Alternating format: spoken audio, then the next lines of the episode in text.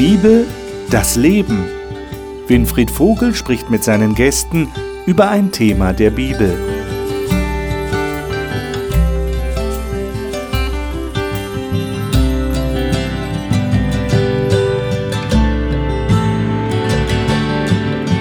Hallo und willkommen zu unserer Gesprächsrunde über die Bibel hier im Studio des Hope Channel. Wir sind dabei, die Petrusbriefe zu studieren und wir befinden uns im ersten Petrusbrief und sind inzwischen beim Kapitel 4 angelangt. Wir haben in der letzten Woche über Unterordnung gesprochen, ein sehr spannendes Thema, wenn Sie sich daran erinnern, wenn Sie da schon dabei waren. Und heute geht es darum, Haushalter der Gnade Gottes zu sein. Der Petrus, das hatten wir ganz am Anfang dieser Serie gesagt, hat ja an, an Heidenchristen geschrieben, also Leute, die heidnisch gelebt haben. Und er zeichnet auch in den Versen, die wir heute leben, lesen, einen großen Kontrast auf zwischen dem Leben, das diese Heidenchristen mal gelebt haben und dem, was sie jetzt leben. Und er möchte gerne ermutigen dazu, dass die Gnade, die sie bekommen haben von Gott, nicht für sich selber nur aufgebraucht wird sozusagen, sondern dass sie die teilen, dass sie sie verwalten. Und was das heißt, das möchte ich gerne mit den Gästen hier im Studio besprechen. Diese Gäste möchte ich Ihnen jetzt vorstellen. Annika Loser-Grönroos ist ausgebildete Theologin und psychosoziale Beraterin und lebt in der Schweiz. Sie ist christlich aufgewachsen, hat aber erst mit der Zeit festgestellt, dass ihr Herz, wie sie sagt, nur in der Beziehung zu Gott zur Ruhe kommt. Vera Syring lebt und arbeitet als Pastorin im nördlichen Bayern und ist fasziniert davon, wie Menschen sich durch die Bibel verändern können. Sie sagt, dass ihre eigene Lebenserfahrung ihr immer wieder bestätigt, wie sehr es sich lohnt, Gott zu vertrauen. Markus Witte arbeitet im Produktmanagement eines großen Luftfahrtkonzerns. Als bewusster Christ orientiert er sich an den Aussagen der Bibel und sieht einen wichtigen Sinn seines Lebens darin, für andere Menschen da zu sein und somit Gott erlebbar zu machen.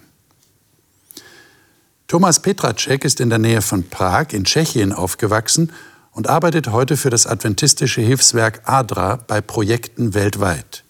Er sagt, er sei überzeugt davon, dass diese komplexe Welt in den Händen Gottes liegt. Ich hatte schon erwähnt, 1. Petrus 4. Ich freue mich, dass ihr da seid, dass wir das miteinander lesen können. Ich lade euch ein, dass wir das aufschlagen. 1. Petrus Kapitel 4. Und da würde ich sagen, des Zusammenhangs wegen lesen wir mal die ersten sieben Verse und versuchen dann mal Gedanke für Gedanke durch diesen Abschnitt zu gehen. Annika, darf ich dich bitten, diese Verse mal zu lesen? Mhm. Du hast die Elberfelder? Ich lese aus Elberfelder. genau. Gerne. Da nun Christus im Fleisch gelitten hat, so wappnet auch ihr euch mit derselben Gesinnung. Denn Wer im Fleisch gelitten hat, hat mit der Sünde abgeschlossen, um die im Fleisch noch übrige Zeit nicht mehr mit den Begierden der Menschen, sondern dem Willen Gottes zu leben. Denn die vergangene Zeit ist uns genug, den Willen der Nationen vollbracht zu haben, als ihr wandeltet in Ausschweifung, Begierden, Trunkenheit, Festgelage, Trinkgelagen und unerlaubten Götzendiensten. Hierbei befremdet es sie, dass ihr nicht mehr mitlauft in denselben Strom der Heillosigkeit und sie lästern, die dem Rechenschaft gegeben werden, der bereit ist, Lebende und Tote zu richten. Denn dazu ist auch den Toten gute Botschaft verkündet worden, damit sie zwar den Menschen gemäß nach dem Fleisch gerichtet werden, aber Gott gemäß nach dem, nach dem Geist leben möchten. Es ist aber nahe kommen das Ende aller Dinge. Seid nun besonnen und seid nüchtern zum Gebet. Dankeschön. Ähm, nehmen wir mal die ersten beiden Verse zunächst. Da sagt der Petrus hier, wer im Fleisch gelitten hat, hat mit der Sünde abgeschlossen. Was meint er damit? Bezieht er sich da auf Jesus oder gilt das für alle Menschen? Die jetzt äh, Jesus angenommen haben, sagen wir mal, haben die mit der Sünde abgeschlossen. Was ist damit gemeint? Also ich habe hier eine modernere Übersetzung, Neues Leben. Neues Leben. Mhm. Ähm, da sagt der Vers 2, ja. denn wenn ihr bereit seid, für Christus zu leiden, habt ihr euch gegen die Sünde entschieden. Mhm. Ich denke, das gibt uns einen Hinweis darauf, was wirklich gemeint sein könnte. Mhm. Das würde also bedeuten, wenn ich nicht bereit bin, auch Leid anzunehmen, dann, ja, wie, wie soll man dann sagen, dann, dann habe ich mein Leben immer noch selber in der Hand oder dann will ich selber bestimmen und dann, dann bin ich auch noch irgendwie, dann lebe ich nicht dem Willen Gottes entsprechend oder wie würdet ihr das ausdrücken? Also ich, ich, ich habe das persönlich so erlebt, ähm, als ich ohne Gott und ohne Jesus Christus gelebt habe, ähm, habe ich mir selber Schmerzen und Schaden zugefügt. Am Anfang habe ich das aber nicht gesehen. Hm. Ähm, die Rechnung kommt immer erst zum Schluss. Und ich habe mein Leben, wie man so salopp sagt, vor die Wand gefahren, ohne es zu merken. Ich habe mich in Gedankenstrukturen gef gefunden, die, die letztendlich meinen Körper zerstört haben, die mich emotional absolut ausgehöhlt haben, so von innen, dass ich ähm, weil ich immer irgendwie mein, mein inneres Vakuum stopfen musste oder wollte mit irgendetwas. Und wenn es das eine nicht war, war es das andere. Und es hat mich letztendlich kaputt gemacht oder aufgefressen. Und die Erkenntnis, Jesus persönlich zu begegnen ähm, und, und zu merken, du musst das nicht mehr tun, was dich da destruktiv selber zerstört. Das ist so ein Stück weit, da kann ich das nachempfinden. Ich, ich, ich, bin gern bereit, auf Dinge zu verzichten, selbst wenn sie mal wehtun, also wehtun im Sinne mit Christus leiden. Hm. Aber ich möchte gerne mit dem hm. anderen abschließen. Hm, verstehe. Also könnte man das jetzt zweifach verstehen. Auf der einen Seite könnte ich jetzt das, was du sagst, so interpretieren, naja, ich habe irgendwann erkannt, dass ich eigentlich gelitten habe.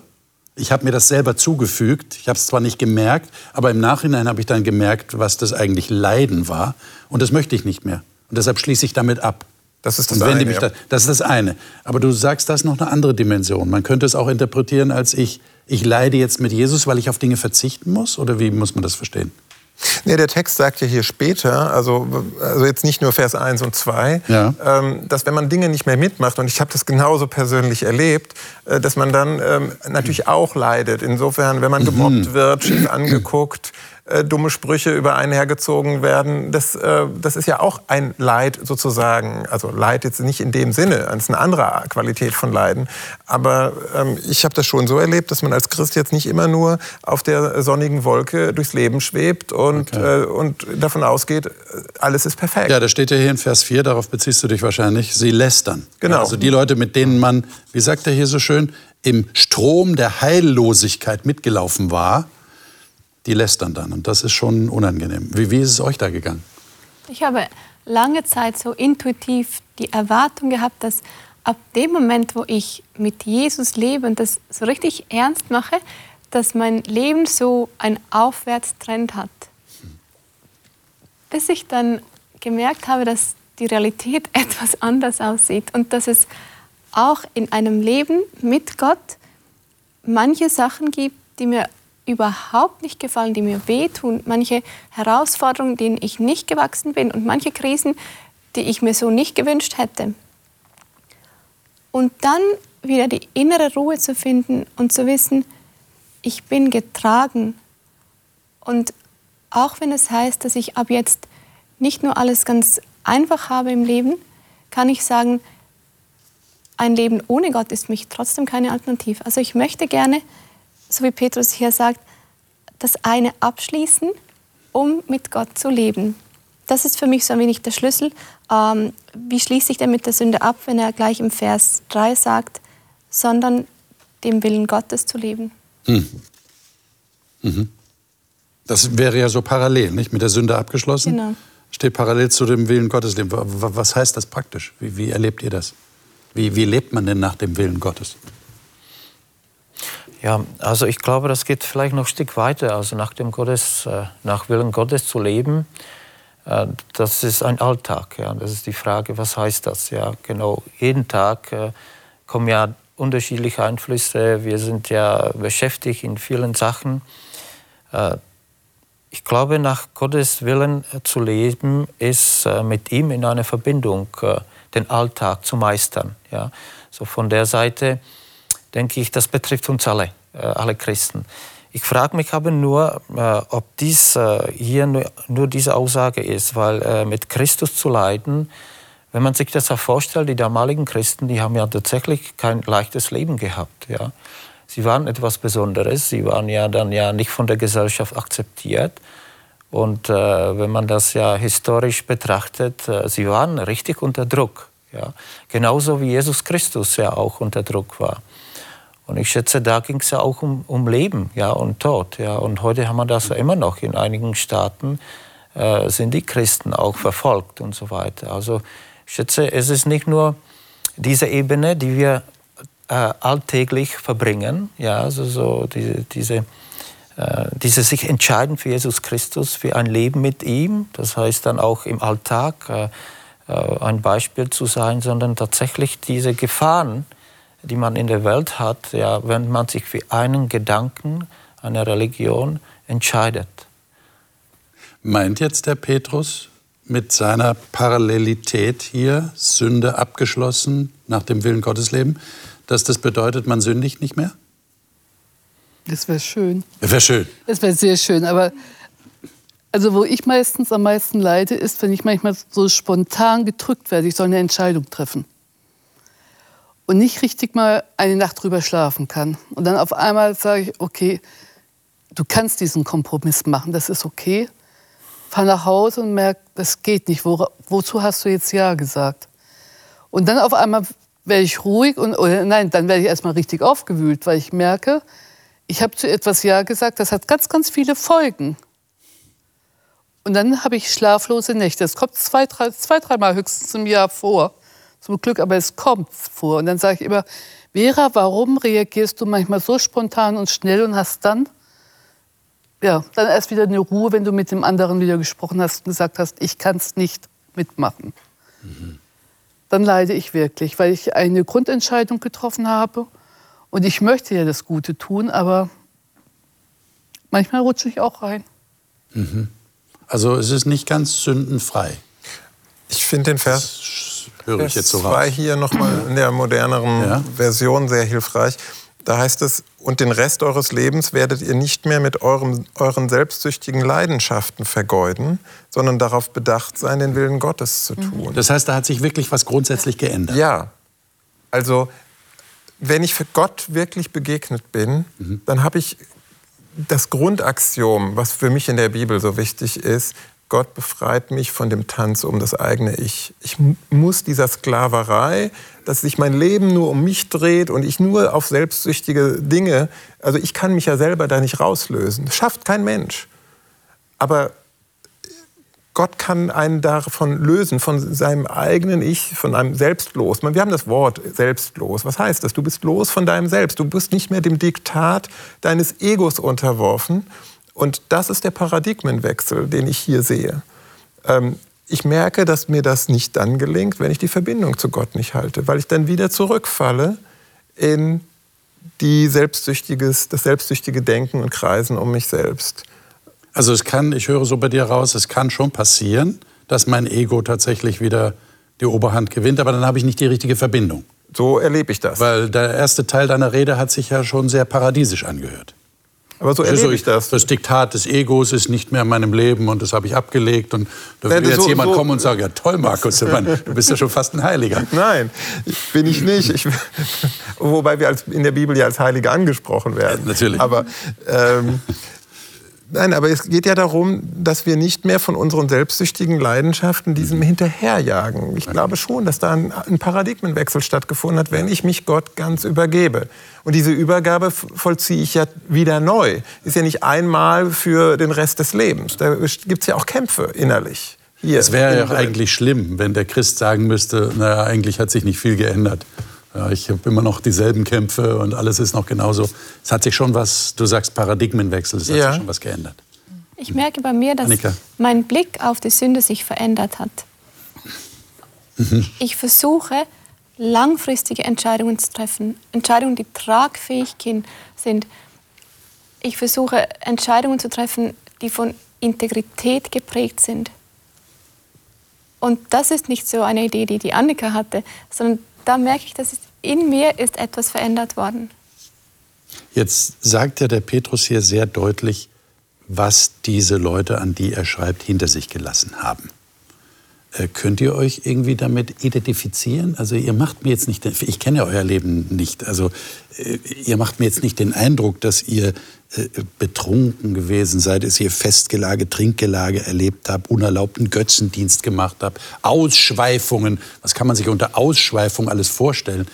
Äh, naja, also. Manchmal höre ich Christen, die sagen, naja, also bei mir ist gar nicht so ein großer Kontrast gewesen. Ich bin da so reingewachsen und ja, äh, das hat sich so allmählich ergeben. Also ich habe schon gerne Partys gefeiert, so ist das nicht. Okay. Okay. Also du, du würdest sagen, da ist ein Kontrast auf jeden Fall da. Das hast du ja auch schon beschrieben. Ja. Wie geht es den anderen? Äh, ich, ich, ich, möchte einfach wissen, wie ihr das beurteilt, weil ich höre manchmal Christen, die das fast bedauern und sagen, ich finde das toll. Ich höre von Leuten, die haben sich bekehrt und das war wirklich äh, so von, von schwarz auf weiß. Und bei mir war das gar nicht so. Ich weiß gar nicht mehr, wann ich mich bekehrt habe. Also ich kann ja nur Gott sei Dank sagen, ja, dass ich ja keine Drogen genommen hatte, ja, dass ich ja kein äh, Alkoholiker geworden bin und so weiter. Also das war doch, äh, das ist doch eine gute Sache, ja. Also da wurde ich ja von äh, vielen Sachen äh, bewahrt und letztendlich äh, von Sünde. Äh, also Jesus Christus befreit von der Sünde letztendlich. Darum geht es auch. Ja. Also das ist die Gnade, die wir uns immer vor Augen äh, äh, bewusst machen müssen. Und wie gesagt, im Alltag ist es dann in den Einzelheiten. Ja, also, äh, das müssen nicht die riesigen Dinge hier, die hier beschrieben sind. Natürlich, damals war das ja gewaltiger Kon Kontrast. Ja, wir sind vielleicht in unserer Gesellschaft anders geprägt.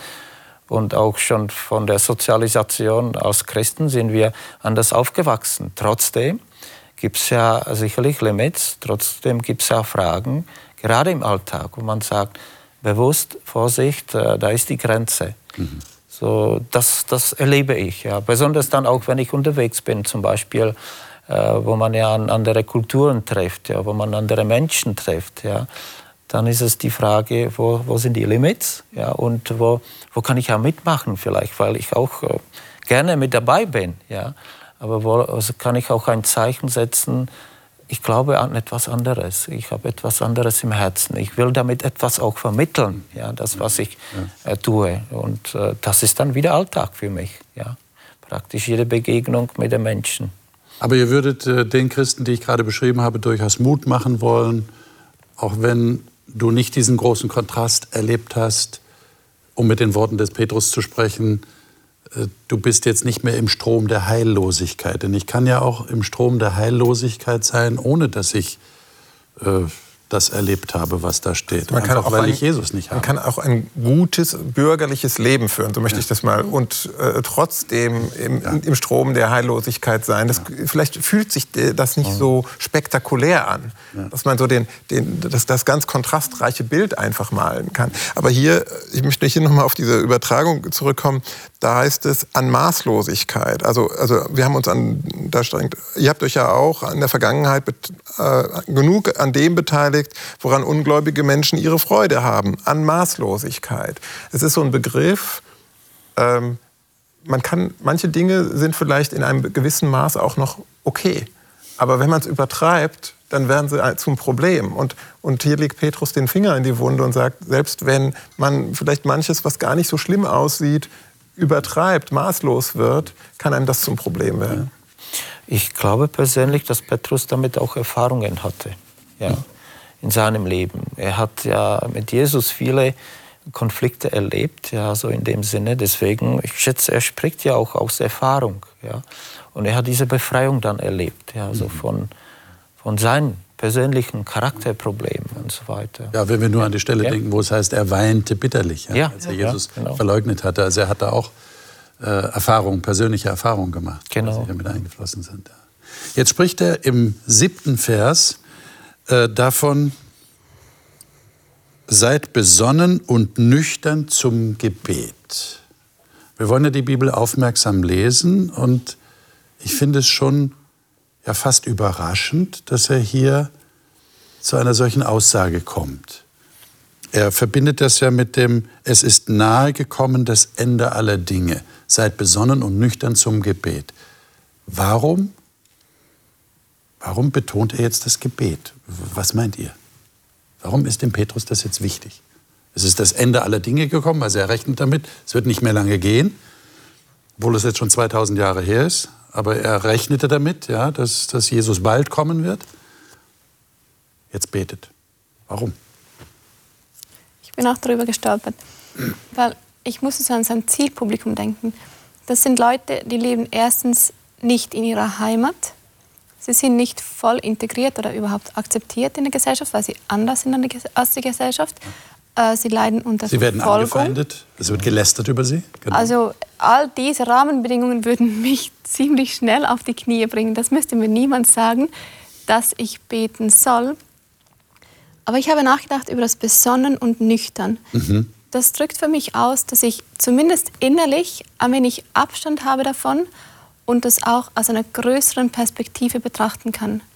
Und in dieser Haltung dann beten. Nicht nur äh, für den jetzigen Tag, dass ich das irgendwie überlebe, sondern immer noch das große Ganze im Blick haben und mit der Haltung ins Gebet gehen. Okay, so würdest du Besonnenheit und Nüchternheit äh, verstehen im Zusammenhang. Aha, das, das große Ganze dann betrachten aus dem Abstand. Mhm. Habt ihr eine Idee? Wie, wie, wie versteht ihr das? Wie Ja, ihr das ich, ich sehe hier wieder? Petrus. Ja, also er hat ja mit Jesus Christus gesprochen, hat, hat ihn direkt erlebt. Er musste nicht zu ihm beten. Ja. Letztendlich hat ihn direkt vor Augen gehabt. Ja. Trotzdem hat ja äh, Christus die Jünger äh, das gelernt, ja, auch in der Zeit zu beten, zum Vater zu beten. Und ich glaube, er hat diese Erfahrung dann auch später gemacht. Äh, in der Kommunikation mit dem Gott, ja, mit Jesus. Er hat sich an ihn gewandt. Ja. Also ich schätze, er spricht nur nicht nur zu den äh, Christen damals, sondern er spricht auch zu sich selbst. Ja. Er hat es so erlebt. Ja. Sei besonnen und nüchtern ist für mich, ja, betet und äh, äh, macht euch das bewusst und blabbert da nicht irgendetwas, sondern so richtig nüchtern macht die Verbindung ja aufrecht, ja, so, so lebendig. Ja, das ist ja so, wie ich das verstehe. Wie würde man denn, wie würde man denn nicht nüchtern und besonnen sein? Ich meine, ist das hier so zu verstehen, seid besonnen und nüchtern zum Gebet? Also wenn ihr besonnen und nüchtern seid, dann seid ihr auch bereit zu beten? Oder meint er nüchternes Gebet? Kaum, oder? Wie versteht ihr das? Dann würde ich dann fragen, was ist ein nicht nüchternes Gebet? Aber wahrscheinlich meint er, besinnt euch, damit ihr dann Ruhe zum Gebet habt. Geht euch das auch so, dass ihr euch besinnen müsst, um dann mit Gott die Verbindung zu haben? Also ich, ich sehe das im weiteren Kontext der Verse da und Okay. auch der Person des Petrus, äh, die du auch gerade genannt hast. Petrus hatte, also ich fühle mich mit Petrus sehr verbunden vom Temperament, ja, mit allen auch äh, schwierigen Seiten. Und ähm, ich persönlich kämpfe damit, dass ich selbstbeherrscht bin habe neulich mit einem Arbeitskollegen darüber gesprochen. Er hat gesagt, Markus, du bist doch immer total ähm, entspannt und beherrscht und so weiter. Ja, vielleicht gelingt mir das häufig, aber es gibt eben auch Dinge, ähm, wo ich die Kontenance verliere, was ich nicht will. Und vor dem Hintergrund ist es mir dann vor allen Dingen wichtig, besonnen und nüchtern zu sein, also mich, mich selber wahrzunehmen und, und dann hilft mir nur das Gebet. Also in den Situationen, wo ich merke, irgendwas brodelt in mir und wo ist jetzt das Ventil, dann muss ich zu Christus. Ich muss ins Gebet gehen. Ich, ich, kann da- ich habe keinen anderen Weg. Und oft geht das. Manchmal bin ich eben nicht nüchtern genug weil, oder wachsam oder aufmerksam genug, wie man das auch beschreiben will, weil es mir nämlich helfen würde.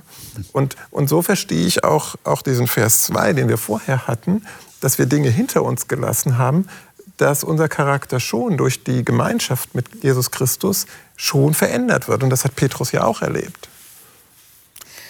Ich denke auch, wir merken ja alle, wie gut es manchmal tut, wenn man einen Gesprächspartner hat, wo man sich aussprechen kann. Und manchmal ist es gut, wenn man es nur mal ausgesprochen hat, weil indem man es selber hört, was man gesagt hat, merkt man, so schlimm ist es ja gar nicht. Oder, oder es kommen schon Ideen, gell? Und hier sagt Petrus einfach, nüchtern zum Gebet heißt, du brauchst jetzt nicht zu, zu einem von den anderen gehen, geh doch zu Jesus. Mhm. Geh doch gleich zur Hauptperson, die auch immer wieder dir weiterhelfen kann. Und es könnte ja durchaus sein, äh, und, und äh, das wäre genau dementsprechend, was du gerade sagst, dass die Gefahr da ist, dass wenn über mich gelästert wird, dass ich mich aufrege, da bin ich gar mhm. nicht mehr nüchtern. Ja, da bin ich in einem Konflikt und dann will ich mich vielleicht wehren mhm. und komme dann in eine ungute Verhaltensweise rein, die oh. vielleicht das spiegelt, was ich von den anderen erlebe. Ich will zurückgeben, was mir passiert. Und dann sagt äh, Petrus, äh, lieber besonnen und nüchtern zum Gebet. Redet lieber mit Gott drüber. Mhm.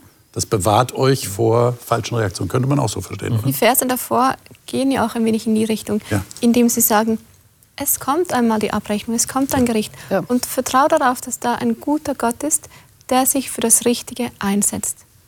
Das nimmt mir diese Bürde weg. Darum muss ich mich nicht kümmern. Also es, Gott wird sich darum kümmern. Mhm. Er wird sich der Sache annehmen. Und oft ist es ja das Unrecht, was uns aufregt. Also wenn ich von mir spreche, ja, also ich empfinde irgendeine Ungerechtigkeit, ob das jetzt berechtigt ist oder nicht, aber wir reagieren ja alle immer auf unsere Empfindungen, wie wir die Dinge durch unsere Wahrnehmung eben aufgenommen haben. Und, ja. Und dann diese Gelassenheit zu haben, ähm, Gott kümmert sich schon darum. Du musst jetzt nicht alles äh, selber in die Hand nehmen. Das ja. ist auch eine Befreiung. Ne? Das ist auf jeden Fall, ja. Jetzt kommen wir zu den Versen 8 bis 11, wo der Petrus ja, das aussagt, was zum Titel unserer Sendung geführt hat, Haushalter der Gnade Gottes sein. Lesen wir mal die Verse 8 bis 11. Wer ist so nett und liest das mal vor? Vielleicht liest du mal aus der Neues Leben Bibel? Sind wir mal gespannt, was diese modernere Übersetzung da sagt. 8 bis 11. Das Wichtigste aber ist, dass ihr einander beständig liebt, denn die Liebe deckt viele Sünden zu. Teilt euer Zuhause gastfreundlich mit anderen, die essen oder einen Platz zum Schlafen brauchen. Gott hat jeden von euch Gaben geschenkt, mit denen ihr einander dienen sollt. Setzt sie gut ein, damit sichtbar wird, wie vielfältig Gottes Gnade ist. Wenn jemand redet, dann rede er so, als würde Gott selbst durch ihn sprechen. Wenn sich jemand für andere einsetzt, dann setze er sich mit all der Kraft und Energie ein, die Gott ihm gibt. Dann wird Gott in allem durch Jesus Christus verherrlicht werden. Alle Ehre und Macht gehören für immer und ewig ihm. Amen. Also wenn ich den Vers 8 lese oder höre, jetzt wie du ihn auch gelesen hast, dann höre ich in meinem inneren Ohr einige Zeitgenossen, die sagen, ne, das geht ja überhaupt nicht. Also die Liebe deckt die Sünde zu. Das kann ja nicht sein. Gott deckt nie Sünden zu. Das sollten wir auch nicht tun. Was würdet ihr sagen? würde sagen, naja, diskutiere das mal mit dem Petrus. äh, aber das ist jetzt schlecht möglich. Aber so hat er es gesagt. Mhm. Wie versteht ihr das? Er hat es so erlebt. Er hat es so erlebt? Ja. Ja. ja. Petrus hat es so erlebt. Jesus fragt ihn am See dreimal, ob er ihn lieb hat. Mhm. Aber jetzt, damit wurde seine Sünde des, der Verleugnung ja nicht in dem Sinne zugedeckt, dass er es nicht bereut hat. Aha. Das meinst du auch, ne? Ja, ja. Also du würdest ja, das differenziert sehen, das Zudecken von Sünde. Das ersetzt nicht die Reue. Die war bei Petrus ja. Er weinte bitterlich. Er hat ja damals ja. schon bereut, ähm, als, als ihm das bewusst geworden ist. Und trotzdem äh, fragt Jesus ihn nachher am See, ne? Dreimal. Das ist schon, der weinte dann auch. Und er sagte, Herr, du weißt alle Dinge. Du weißt auch, dass ich dich lieb habe. Jetzt reden doch die Christen ständig von Liebe. Meine, von Christen hört man ja fast nichts anderes mehr. sagen, glaube ich, manche. Äh, was heißt denn das jetzt ganz konkret? Ach so, ich hab dich lieb und mach dir keine Gedanken. Der liebe Gott hat dich lieb. Brauchst dir keine Gedanken um irgendwas machen. Bist angenommen. Ist das so? Ich sehe, was diese Liebe in meinem Leben macht. Dort, wo ich Liebe zu einer Person habe, dort, wo eine Beziehung ist, fällt es mir so viel einfacher, wenn etwas Schlechtes passiert ist, wenn Sünde passiert ist, von meiner Seite her die Offenheit haben zu vergeben. Dort, wo wenig Beziehung ist oder wo die Person mir vielleicht gar nicht sympathisch ist, muss ich schon ähm, tief durchatmen, um diese Liebe abrufen zu können und sagen, ja, selbstverständlich ähm, möchte ich dir entgegenkommen und, und Vergebung möglich machen. Also ich sehe, was es bei mir macht. Dass aber von meiner Seite die Offenheit da ist und die Bereitschaft, ähm, Vergebung und Versöhnung stattfinden zu lassen, heißt noch lange nicht, dass das, was passiert ist, in Ordnung ist und dass ich das wiederholen darf oder dass man das nicht wieder in Ordnung bringen muss. Hättet ihr irgendwie eine kreative Beschreibung für das Wort Liebe in diesem Zusammenhang? Weil wir haben ja im Deutschen leider nur dieses eine Wort. Ja? Ich liebe die Sonne, ich liebe das gute Essen, ich liebe meine Frau. Wir haben ja nur dieses eine Wort für alle möglichen Empfindungen, oberflächliche und tiefergreifende. Wie würdet ihr in diesem Zusammenhang Liebe mal umschreiben, sodass man es ein bisschen fassen kann? Was heißt das eigentlich konkret?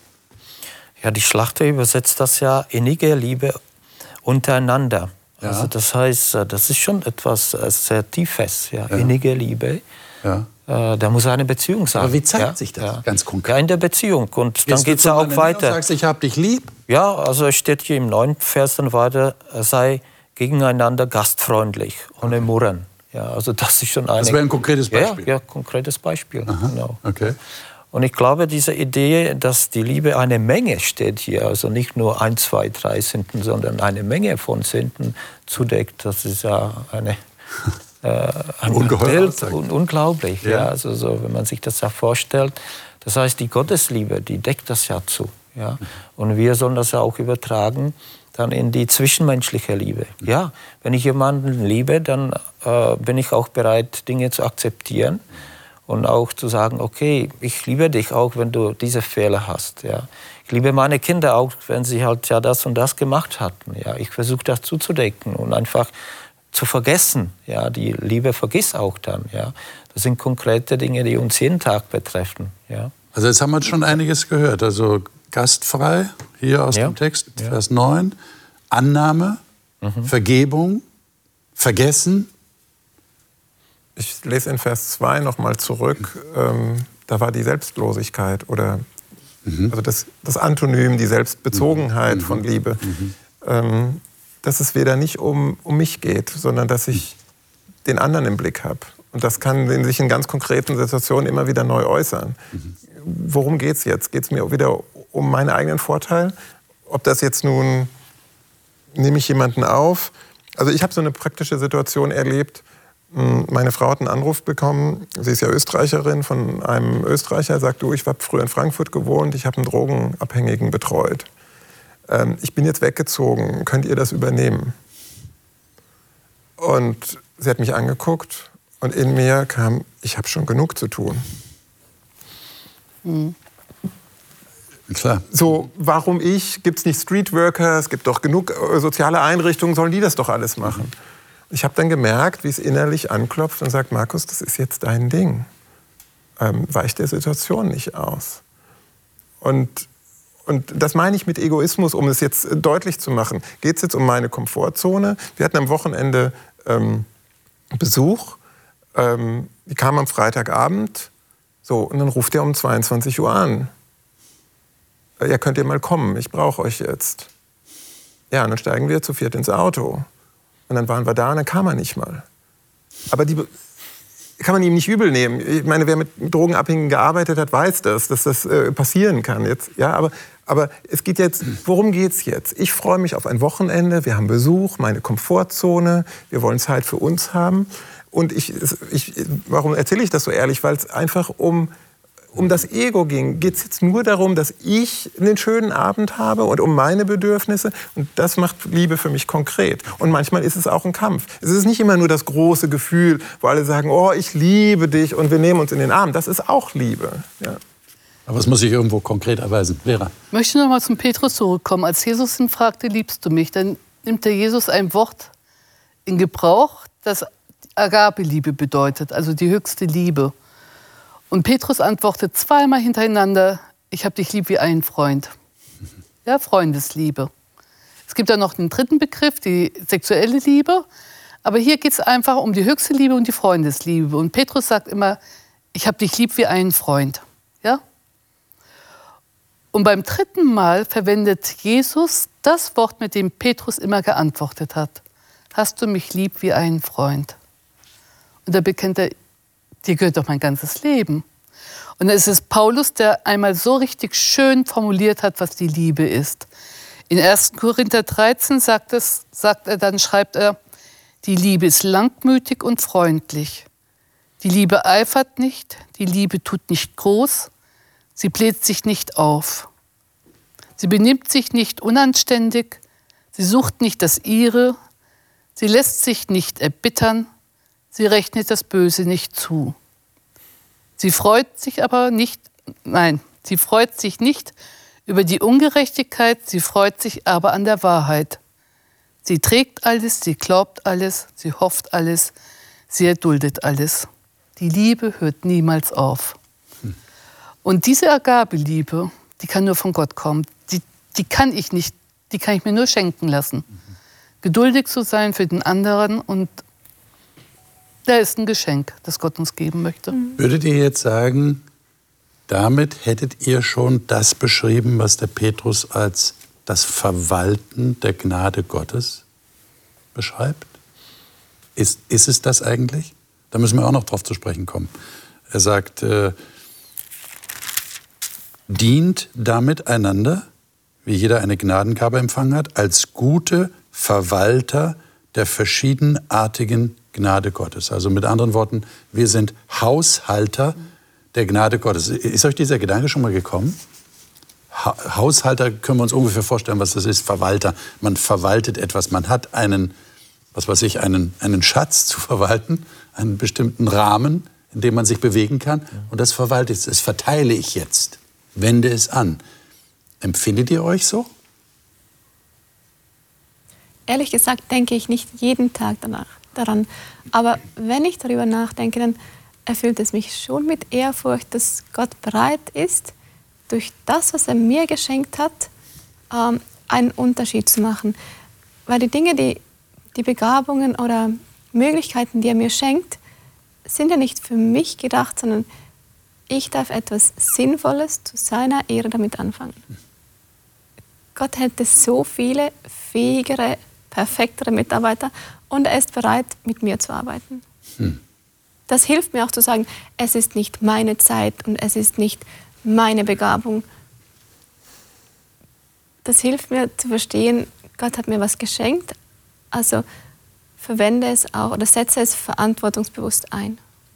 Jetzt ist ja Gnade, jetzt wenn ich vom Theologischen mal rangehe, diese, diese freiwillige Gunst Gottes, mir Mensch zu vergeben, ja, mich zu erlösen. Da würden wir sagen, das ist die Gnade Gottes. Äh, wenn ich das von diesem Blickwinkel her sehe, wie würdet ihr sagen, funktioniert dann das Verwalten dieser Gnade? Wie, wie, wie haushalte ich denn damit? Habt ihr da eine Vorstellung? Ja. In der Praxis ist das ja letztendlich auch äh, so, wie das ja hier steht wieder. Äh, der Petrus beschreibt das hier in dem äh, 11. und 12. Vers äh, oder 11. und 10. Vers. Letztendlich mhm. geht es darum, äh, dass wir das ja in der Praxis, in der Rede umsetzen und dann ja im, im Dienst. Ja. Und äh, die Gnade Gottes kann ja nur dann wachsen, wenn wir bereit sind, zum Beispiel äh, den Menschen zu verzeihen. Ja. Wenn wir bereit sind, die Liebe den Menschen auch zu äußern, wie du das ja eben gesagt hast, aus der Komfortzone zu gehen und zu sagen, ja, ich mache da etwas für, für die Menschen, mhm. auch wenn äh, mir das vielleicht nicht jetzt passt. Ja. Und das ist gerade das, was äh, wie, wie Heilige Geist und Gott an uns wirkt. Ja, so denke ich, durch diese Gnade. Es bleibt nicht nur eine Sache zwischen mir und Gott, sondern das äußert sich dann weiter in, in dem, wie ich spreche, wie ich rede hier, wie es hier steht oder was ich dann auch tut, sodass am Ende Gott selbst und Jesus Christus, wie das hier steht, verherrlicht wird. Ja? Und äh, da verstehe ich auch äh, Gottes Reich letztendlich. So entsteht dadurch, dadurch durch, durch die Menschen, durch uns. Ich meine, das ist ein sehr faszinierender Gedanke, nicht? Dass wenn ich etwas bekommen habe, jetzt im Sinne von Gnade, Vergebung meiner Schuld, dass ich das nicht für mich behalte, dass ich nicht mich zurücklehne in meiner Komfortzone und sage, ich bin froh, ja, so wie der Pharisäer, der auf den Sünder im Tempel zeigt und sagt, ich bin so dankbar, dass ich nicht so bin wie der, ja, dass es mir so gut geht, sondern ich wende mich dem anderen zu. Würdet ihr sagen, dass das Nein, das ist nicht ganz, dass man sagt, es geht gar nicht anders. Es ist schon immer eine Entscheidung, oder? Es, es ist eine bewusste Entscheidung. Ja. Ich habe das mich ja ein Stück weit geöffnet und das so ehrlich erzählt, dass es nicht immer so ist bei jedem Christen, dass er sagt, ich habe immer sofort den richtigen Impuls und tue immer das Richtige. Nein, es ist auch manchmal ein, ein kleiner innerer Kampf, bis Kampf. dann die richtige Entscheidung getroffen wird. Und, ja. und da, da, da zwickt es mhm. vielleicht mal. Aber das, die schöne Erfahrung, und das, das möchte ich eigentlich als Botschaft verstärken, ist, wenn man die Gnade alles, was wir geschenkt bekommen haben. Ich würde den Gnadenbegriff nicht nur theologisch auf die Vergebung beziehen, mhm. sondern eigentlich, so wie ich das hier vom, vom Text her sehe, ist es ja. eigentlich noch mehr. Alles das, was Gott uns zur Verfügung stellt, ja. würde so quasi als Verwalter, äh, Haushalterschaft irgendwo da reinfallen. Wenn wir das weitergeben, dann vervielfältigt sich das. Das ist eigentlich gegen jedes äh, Ökonomieseminar ähm, weil der vervielfältigt sich nicht sozusagen. Je mehr ich gebe, desto mehr äh, wird es. Also das, das werden ist, Sachen auf den Kopf gestellt. Eigentlich werden da unsere wirtschaftlichen Prinzipien, also hier in dieser Verwalterrolle, Haushalterschaft hat ja ökonomischen äh, genau. Hintergrund, so, ja, ja. werden hier auf den Kopf gestellt. Und das ja. ist das Schöne. Wenn wir austeilen, vermehrt sich das und wir selber werden auch noch beschenkt. Ja, das ist ja interessant, dass da was zurückkommt. Nicht? Also wir, wir bekommen auch das, was wir verteilen, bekommen wir irgendwie wieder, wieder zurück als, als Befriedigung, als, als Geschenk, dass wir erleben, wie das auf andere wirkt, wie sich Menschen auch verändern dadurch. Wenn sie geliebt werden, das hast du ja auch gesagt, nicht? Das ist, wenn Liebe da ist, dann ist ja eine ganz andere Beziehung da zu, zum anderen Menschen. Das ist schon eine interessante Geschichte, finde ich. Liebe Zuschauer, wie, wie erleben Sie das persönlich? Ähm, also irgendwie habe ich jetzt den Impuls, mich besonders an diejenigen unter Ihnen zu wenden, die so jedes Wochenende in einer Kirche sitzen und so ganz zufriedenes Christentum leben und jetzt mit diesem Anspruch des Petrus konfrontiert werden. Also ich spüre das schon als Anspruch, den er stellt. Äh, mein lieber Christ, Sei dir dessen bewusst, wo du lebst, unter welchen Menschen du lebst und sei dir vor allem dessen bewusst, dass du etwas bekommen hast, was die anderen möglicherweise noch nicht bekommen haben, von dem sie noch keine Ahnung haben.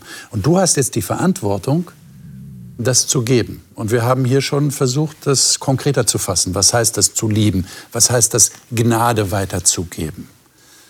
Aber ich glaube, letztlich muss das dann jeder, jeder für sich selber wieder neu entscheiden, was bedeutet das jetzt ganz konkret in meinem Leben, in meinem Alltag?